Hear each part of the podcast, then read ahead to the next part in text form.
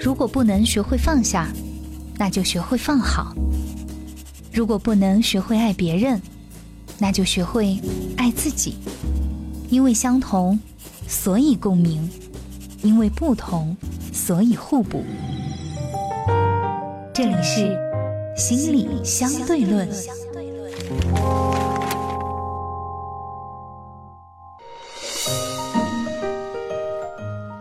欢迎收听心理相对论。今天我们要和大家一起来讨论的话题是关于杠精。我们依然是邀请到了老朋友杜杜老师做客直播间。首先，请进杜杜。除了常年的专业受训以外，在生活中我没有比你好多少。你所经历的，我正以着不同的方式在我的生活中经历着。没有孤单的痛苦，只有独自的承担。我是杜杜，我是杜杜，一个拥有十五年从业经验的心理咨询师。杜杜你好，大家好，我是杜杜。看到这个杠精，你身边有没有这种人啊？我看到这题目的时候，我就想到，这一定不是那个 A P P 上那个网友的问题，一定是你有想谈的话题，是吧？对呀，因为。呃，我不知道大家玩不玩，就是其他的那些社交平台的哦。你说那个评论呐，那种啊，对，反正哇，我会觉得现在这些杠精真的好杠啊。嗯，嗯，当然，我觉得我也有自己的理解啊，为什么他会呈现出这种状态，杠精、键盘侠之类的状态？但是我想跟这样的专业人士也分享和探讨一下。我相信有很多朋友对杠精这个话题是感兴趣的，因为多多少少大家。你在玩抖音啊，或者其他的这些，对吧？你肯定遇到过这种人嘛。我我在猜想，是不是最近你你在发视频或者被杠到了？哎，我随时被杠，哦，一直被杠，我已经杠麻木了。但是我会现在已经生出一种，就是哦，有人在杠我，那证明这条数据应该会蛮好。好吧，那我们就从这里开始，对吧？嗯。那为什么？哎，你看，有的人会跟你讲说，你不要跟杠精去硬杠。嗯，因为你赢不了，对吧？怎么理解这句话？我们先不说杠精了，就是这次，我们先说那个，就是所谓的杠精的一个行为，就是那个辩论，嗯，反驳，然后我们再说一下挑刺儿，嗯，然后从一个很犀利的角度来看到不同的东西，对吧？嗯，这这这个，我们从好的方面来，杠精的行为上其实有这些部分，它这些部分其实是有功能的，那你要先承认，对吧？就是我们人所谓的反思思辨，去找到新的角度、视野和某些东西，其实，在某种程度上，在人类的发展上，其实一直在推动人的，对吧？你会发现，以前有很多的，比如说大佬，不光是哲学的、数学的，包括美术、艺术，他们对于这些东西的理解是有都有个经典的理解，然后经典的理解被后面的这些人推翻，对吧？然后甚至不按照原来的思路去想，那你会发现这些所有的部分反而推动了哲学啊、数学啊、美学啊像这些东西的发展，对吧？所以我们要说，呃，我们一个人或者说人类的这样的一个你说说所谓的杠精行为啊，就是比如反思啊、辩论呐、反驳呀，从新的角度跟你去讨论呢，其实，在某种程度上其实是能够促进我们的发展的。那其实，在某些程度上，呃。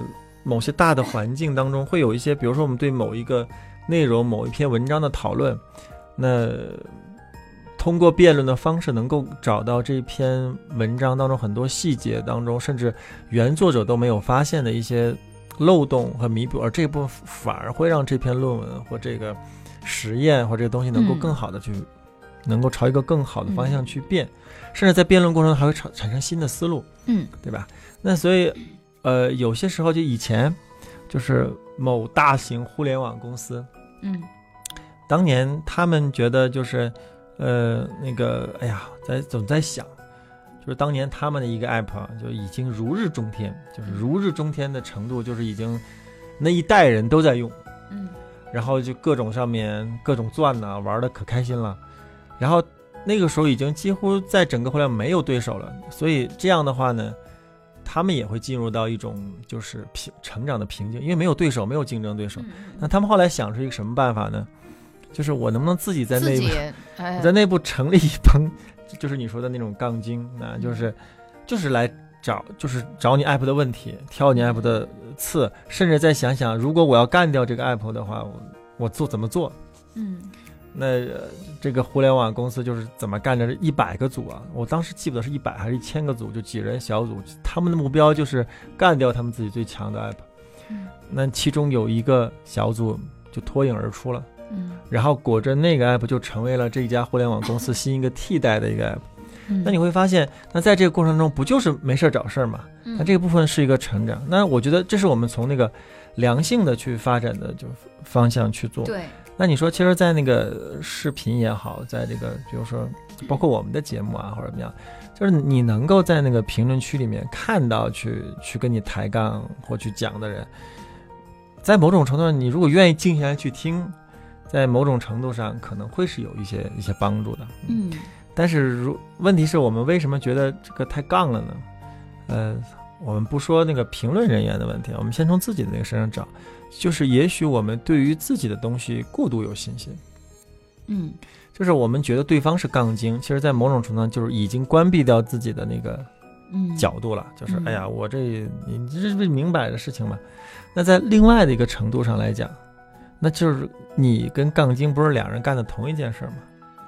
你会发现杠精也是盯着一个点，嗯，对吧？盯着某一个点关键点，就比如说，哎，你怎么那个不跟人家行礼啊？你太没礼貌了。就从这一件事情得出一个你没有礼貌的事情。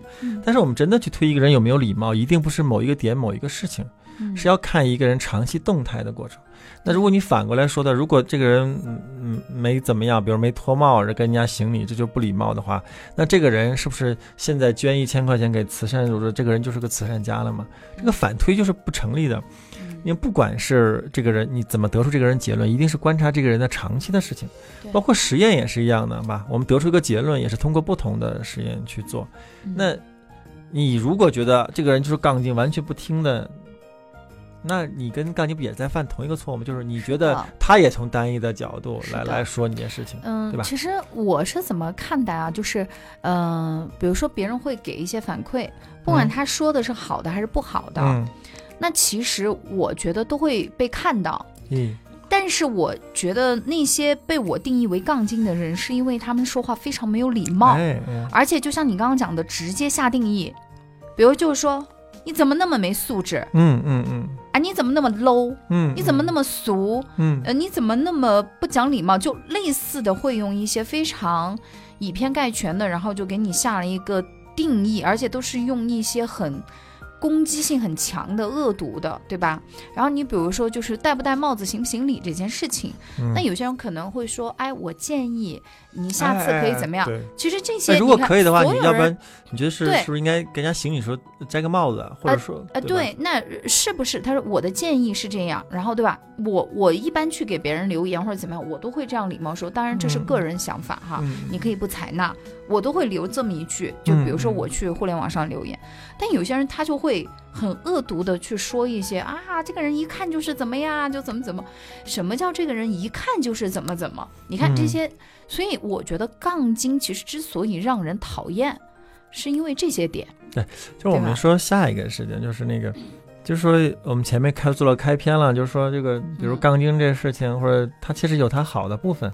能够推荐部分，那我们之所以出现问题在哪里啊？就是，比如说，哎，你这人就是没礼貌，嗯，可不可以这样说？我们首先说可以的原因是下面，就是你能不能给我空间，告诉我当时发生了什么？就比如说我遇到一个我很喜欢的偶像，太紧张了，紧张到我都已经忘了我应该怎么去做了，确实也忘了去投币，可能那个在某种程度可能是太。关注对方了，或者太紧张了啊？那如果你听到了啊，哎，那那我是不是这样？就是你当时见到你偶像了，然后就觉得啊太激动了，然后你都已经有点忘乎所以了，所以只顾着行礼就忘了自己是不是应该脱帽啊？那你下次可能也还是要注意一点的，或者见之前是不是整理一下症状？你看，你看这是一个交流，这个我们说的就是能不能交流？就如你可以说我没有礼貌，那我们能不能谈？嗯，这事儿能不能聊？对你能不能听我的解释？然后你对我的解释是怎么样理？这是这是两步啊。你首先你能不能听我的解释？嗯，听完我的解释之后，你对我的解释能不能共情和理解？然后下一步，然后我们再讨论能不能有个建议，就下次如果再遇到这样的事情，能不能变化？这就是我说的，我开篇说的，我们能够反思辩论，或者去找问题能够推动的部分。如果你只是在挑问题，那只是停留在第一步，去停留在你没有礼貌。那第二步、第三步、第四步都没有的，那这其实并不是一个完整的部分。那一个人的成熟度的话，也是一个你能进行到某一步。其实相对来讲，感你感觉比较好的，就是能够说你没有礼貌，能够静下来听你讲的，这就已经是一个其实已经蛮算是一个能够有一定社会阅历和关系的那个人了。那然后能够下一步再做一个共情，就是对你第三部分，能够共情。理解一下你的当时处境，那这已经相对在情商上是已经比较成熟的人了。最后能给一个下一次的合理的解释，在某种程度就已经是在某种程度是我们很认为的很优秀的人了。所以你看这四步做到，你不是要求你每一步都做到，但是如果你仅仅停留在第一步，就是会给人有一种你在杠精的过程。对，呃，还有一个就是，所以其实我能理解你表达的这个，就是我觉得反驳它是人类的一种。就前进的本能，对，就是我们能够反驳和讨论和辩论，是然后推动反而，其实，在我的日常生活里面，我是会喜欢，呃，提出自己不同意见的人，因为我觉得至少他有在认真的思考，然后他有过脑，对吧？如果一个人完全其实他不看你，不关注你，对吧？所以这才为什么有人说黑红也是红嘛，嗯，对吧？证明你被人看到了。呃，这是当然，我觉得这这是两个概念哈。那回到这个事情来说，为什么会觉得说是杠精？杠精会让你的感觉，他就要揪着一个点不放，而且同时要用很多很多的论点去证明他自己是对的。嗯嗯，所以就第二个空间，就它只是在第一步，第二个空间就没有，就是你应该给人足够的空间，对你提出的质疑，我们能够去讨论，然后你必能够听清楚对方所在的处境和理由，这就是我们说的第二步嘛，嗯，对吧？然后你会发现，呃，如果我们所谓的杠精是当你给对方了一个解释之后。对方说：“我不管你说什么，你就是没对你就是错的，我就是对的。就是他已经停，只能停在听到自己的那个声音状态，这个就会有一点杠精。然后你会发现，如果两个人就各自的一个在说你就是没有礼貌，另外一个说我只是见到我的偶像太这个紧张了。然后两个人既听不到对方说的礼貌的问题，也不能听到对方，然后两个人就开始杠起。其实两个人做的是同一件事情，就没有办法进入到我们第三步，就是共情，就是理解那个部分。那比如说。杠精的共情应该是哦，你是见到你的偶像了，太紧张了，所以就没有做到吧？哎呀，看来你真的是很喜欢你的那个偶像，这是个共情，对吧？另外一个，而且而且我觉得另外一个对方可能会看到的另外一部分啊，哎呀，你可你是不是当时就觉得你你？我觉得你是一个非常有礼貌，然后你对于礼节和细节的部分是非常关注的，所以在那一刻你觉得我没有脱帽，然后没有脱帽向别人行礼的话，这件事情其实你会觉得哎呀。所以我在猜想，你平时一定是个很有礼貌的人。你看，这在第三个步，双方达成对于对方的理解，也是对于什么的理解？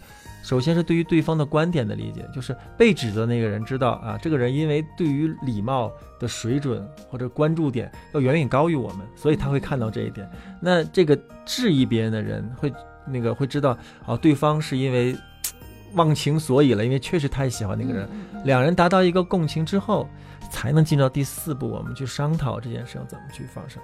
那你看这个四部曲啊，其实你发现，如果在不管在呃同事之间，还是在夫妻之间，甚至在亲子之间，就是为什么会呛起来？所有青春期的孩子跟父母之间也基本上是呛在这个部分，就是父母觉得你学习是天经地义的事情，其他事情免谈。然后孩子是说，告诉你，我再学了，我学完之后，我再用我其他的时间再做事，他听不见。就是两个人就在这杠上，没有办法达到第二步和第三步的一个探讨，所以呢，这就会形成一个相互杠的一个过程。嗯，但是我就觉得说，嗯，杠和辩论和争执，它其实还是会有一些本质上的不一样的。嗯，你觉得吗？本质上就是我们说的，你有就是简单说，能商量吗？就这事咱能谈吗？嗯，咱们先至少两个人能先说给出自己的观点。就比如说，一方觉得你你就是没礼貌，另外一方觉得其实我是忘乎所以，变得我太喜欢我的，这两个观点我们能不能同时放在这个里面都去谈一下？嗯嗯嗯，能商量吗？然后能不给对方空间把观点表达完，而且你能够听到对方的观点，就这个就是这个就是非常重要的一个关键。嗯，所以我们就会说啊，大家会讨厌杠精的有些点就是，嗯，他没有办法去。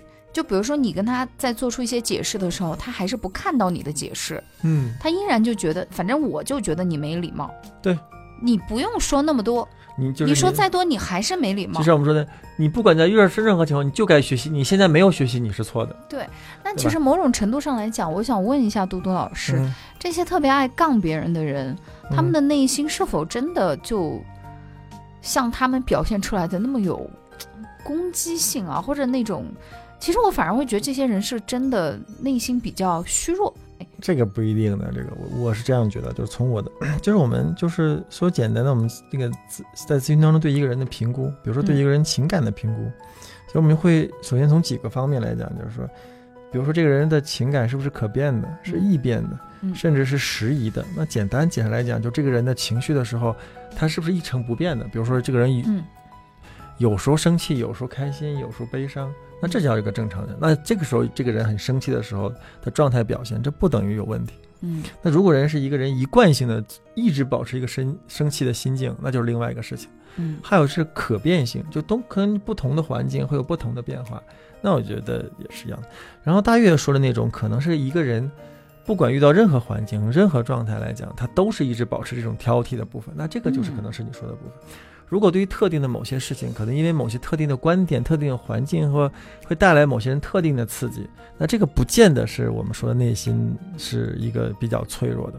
所以我们有的时候再去评估一个人到底是不是有问题的话，比如在情绪情感的可变性、易变性和宜人性的这些部分，可能我们都要去做一个关注，才能去下这样的一个一个一个结论，对吧？呃，我现在嗯就是发现啊，呃，我首先会去辨别这个人是不是杠精。嗯他有时候比如说提出一个不同的观点，啊、也是不太客气的，但是我会比较，呃，客气的去跟他，比如说有一条回复，嗯，但如果他还是要攻击的话，那可能我就会说，嗯，那随便你高兴就好喽。对吧嗯嗯然后因为有些人是这样的，他会绑架你，就比如嗯说，哎呀，说都不能说，这种心态做什么自媒体呀？嗯哎，说都不能说，这种心态做什么主播呀？嗯，对吧？哎，说都不能说，那你就不要做这件事儿喽。我就在想，很好笑哎，那不能因为你不认识我们是陌生人，嗯，你就可以肆无忌惮的不讲礼貌，对吧？嗯那遇到这种情况的话，呃，该怼我还是会怼。然后他们就说，有些人也会讲说，那你为什么要怎么怎么怎么，对吧？你你你你就要听得进去别人的意见啊。我说，他说你是所有人你都会这样怼吗？我说不是，我说我看心情的，分人的。你让我不爽了，我就会怼你。嗯那如果你礼貌的跟我说话，呃，我就会另外的一种态度，我会直接这样回复。对，就是我们说那个四部曲当中的第二部嘛，就是我们嗯能不能保留各自的观点。对你知，道吗？还有一个部分，就什么叫我们的辩论和所谓的非杠精的状态，就进入到我们第二步能够去商讨的部分，不是商讨结束之后嗯，一定要判断出来 A 是观点是对的还是 B 观点是对的。这个这个才是一个讨论，对吧？这个才是讨论。就是嗯如果你在这个辩论的过程当中，你的对于这个辩论结束之后的结果的预期是 A 是对的，一定要辩出个 A、B 到底谁是对的，那这场辩论也是没有意义的。嗯嗯嗯，就是你能够有一种期待，就是我们聊了或者对这件事讨论了一个多小时之后，A、B 可能仍然没有一个结果，但是仍 A、B 的很多事情通过辩论越来越清晰了，这才是我们说的那个简单说这事儿能商量吗？嗯，能不能讨论？因为当我们对 A、B 两个观点都保留之后，然后有更多谈论，让 A、B 的呈现的更清晰，才有可能进入第三步的共情。嗯而不是假惺惺的在某种技巧上的部分对某人理解，不是，是一定是非常了解了 A、B 两个观点之后所形成的一个共情，才能达成共识。嗯这个呢，常见的就是我容易看到那个问题，就是很多父母学了那个有关于那个什么育儿的沟通技巧，然后回去就是叠模叠样的就去照着做，结果孩子一一眼就看穿了，啥都没有，因为前面。你还是抱有一个目的的，就是你这个共情还是要抱有一个目的，就是你要接受我的 A 观点，你放弃你的 B 观点吗？不是，你抱着这样的部分，你就第三步的共情，你看似做了也没做，反而会让人感觉假惺惺的，对吧？明白你说的这个点哈。嗯，然后再这样，你想想，如果我们能很顺利的进入到把 A 和 B 因为这样的辩论没有保持 A、B 两个观点哪个是对的，你才能实现最后一步。我们对 A、B 的所有内容看得足够清楚了，才能知道，假如以后在面对这样情境的，我们怎么去做。而且那个结论也不是一个一成不变的方式，可能在不同的情况下你会怎么去处理？也许像我只是。假设啊，嗯，啊，你确实没有没有脱帽跟你的部分，哎，你是不是马上再摘下帽子做一个弥补性的，然后知道哦，对不起，我们刚才没有脱，刚才我太喜欢了，把你的情感表达出来，这都是可以，能不能这样做？我们怎么去做？那才能进入最后一步讨论。那在亲子关系当中，也是不是卡在第一步，就是卡在第二步，要么就卡在第三步，就很难进行一个新的推行性的部分。比如说面对学习这件事情，我们怎么学？我学到一个什么程度？我们有一个什么样的目标？我达成目标之后，我可以做什么？那我们怎么去商讨和彼此间的关系？那这个其实是就是我们说的那句话，这事儿我们能商量吗？嗯，那最后还有一点时间，我想问一下朵朵老师，如果你真的遇到这种杠精，你觉得最好的解决方法是什么？呃，你要这个要分情况，嗯。如果是在咨询室里面，如果有来访者是跟我这样的，对你你在咨询室里面有没有遇到这种钢筋？你肯定会有吧。如这样的话，我会去理解，从我专业的角度来讲，他到底发生了什么，而让他在这么多年的环境里要保持这样的事情，而且要一定要保持这个观点是这个样子的。如果这个观点发生了松动，对于他来讲是有多恐怖？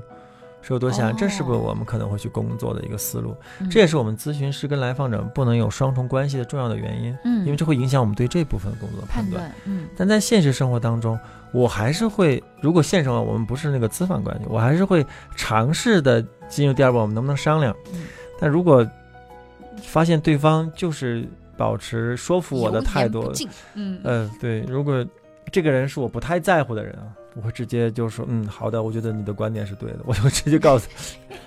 对，如果如果这个人还是我我比较在乎的人，我还是想跟他去讨论一下的话，我还是试着邀请他去听听我的观点。那如果他当时听不下去的话，我觉得也许那个环境和契机和阳光、空气、水分不太适合，可能以后会找机会。再跟他聊，就呃，暂时我们先鸣金收兵嘛，或者转一个话题，别一直杠在这件事情上。这是我通常会解释。如果我的朋友能够跟我在第二步里面，我们能够去谈保持 A、B 的观点的平顺，其实相互的理解那个部分反而会增进我们之间的一个一个关系。对，还还有另外一个部分，就是如果我的朋友以前不是这样的，就是我们能够去谈论，突然在某种特定的环境下，保持了那样的一个杠精的状态。可能也许需要去关心一下这个人，就是他是不是最近遇到了什么事情，而让自己产生那么偏执和那种执着的想法。呃，也许他谈论的本身不是那样的一个观点，可能是周遭的环境发生。反而那个时候，你是不是应该在其他环境上和条件上去去帮助和支持一下对方？那这个就是一个朋友的相处了，嗯，对吧？所以你看，就是多多老师也给出了还有最后一条一些观点啊，就是如果确实在第一步的时候已经把我激怒掉了之后，我也是会反击的。这是我第三个点。对我也是人呐，对吧？我心里还在想，我说这个人脾气有这么好吗？我还没说完呢吧？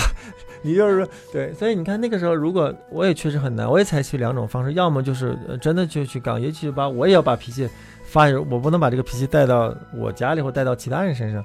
那另外一个部分就是。呃，如确实这个是很难讲，我可能会选择远离，就是直接回避，躲开那个辩论的那个环境，对吧？嗯。所以我就觉得有的时候你比我那个勇气大嘛，你还在各种媒体上发表一下自己的言论，就是我我觉得很少很少会去做这样的事情。我现在就是遇到有人怼我的时候也是一样的，如果他一上来就已经触及我的底线了。我一定是会，你用什么语言来怼我，我就会用什么语言来怼你。嗯，比如说你用到一些很 low 的词，那可能我也会用同样的方式。我以前还会有点偶像包袱，你比我勇敢多了。我会觉得我也有偶像包袱的，我会觉得说我是一个受过文化教育的人，我不可以这样子去跟人家吵架，像个泼妇一样。但是你会发现啊，你跟因为他的世界里面他的沟通方式就是这样，呃，他默认你跟他是一样的人，所以他才会这样子。不尊重你，然后这样去侮辱你，那面对这种强盗，你只要比他更强就行了，对吧？然后骂完直接拉黑，啊，这是一种。然后，但第二种就是现在我会发现有些人，比如说他会以偏概全的，会对我有一些判断或者怎么样，只要没有触及我的底线，或者说让我觉得有谁有些人身侮辱的，我会略过，因为我觉得这些人跟我没有关系，你也不了解我。对吧？其实学会回避，哎，对我就我我不会去回复这些言这些评论，我都不会回复。但有些人，比如说像你说的，他会比较礼貌性的说：“我有一个小建议啊，博主能不能怎么样？”这种我会也礼貌的回复，就是说收到，这是一个很好的建议，我下次会修正。我觉得沟通其实是有很多方式的。那么，当你的生活里面真的遇到杠精了，也可以像我们刚刚跟大家分析的这样判断，对吧？或者是直接做出你的反应。我其实我觉得做这一期节目也是希望，类似像网暴这样的一些事情能够尽量的减少，因为避免其实这个很难。但是只要我觉得法治社会嘛，对吧？大家有了约束以后，也不敢这么肆无忌惮。所以，我们觉得回到杠精这个话题来讲，希望大家在生活里面不要遇到这样的人。那么，我们也要让自己过得很好，不要成为这样的人。今天节目就是这样了。如果想要回听我们节目的话呢，可以到喜马拉雅这个 app 上去搜索“心理相对论”，就可以找到我们了。也欢迎大家和我们留言互动。感谢嘟嘟老师做客直播间，还有听众朋友的收听。下期见喽，拜拜，拜拜。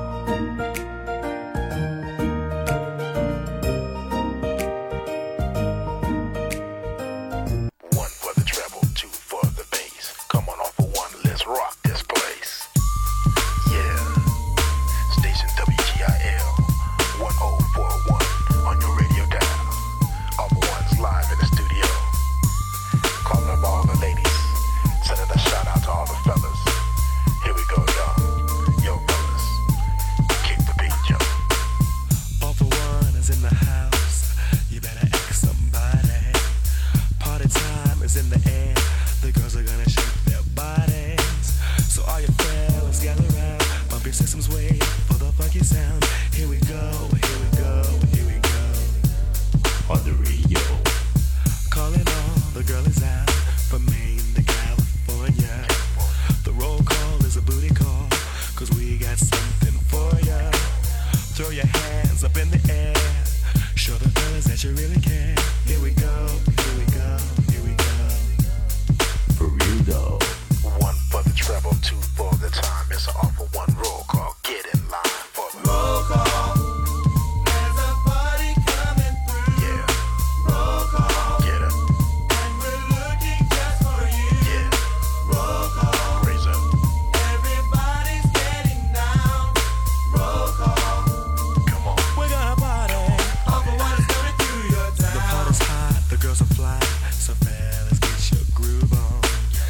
Hippie sounds are what you like, nod your head